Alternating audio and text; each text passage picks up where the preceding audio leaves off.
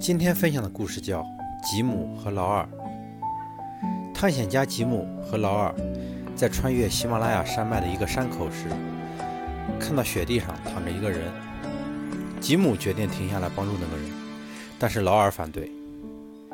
要是我们带上这个累赘，我们都会没命的。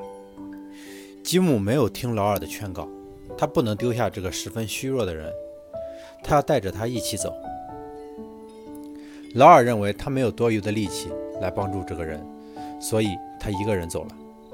吉姆背着这个人艰难地前进，他的体温逐渐温暖了背上的这个人。这个人似乎有了一些精神，不久，这个人便可以在吉姆的搀扶下行走了。当他们并肩前行了两天后，他们赶上了劳尔，不过他已是一具冻僵的尸体。不要给予需需要帮助的人冷漠，付出爱心的同时，自己也能感受到温暖。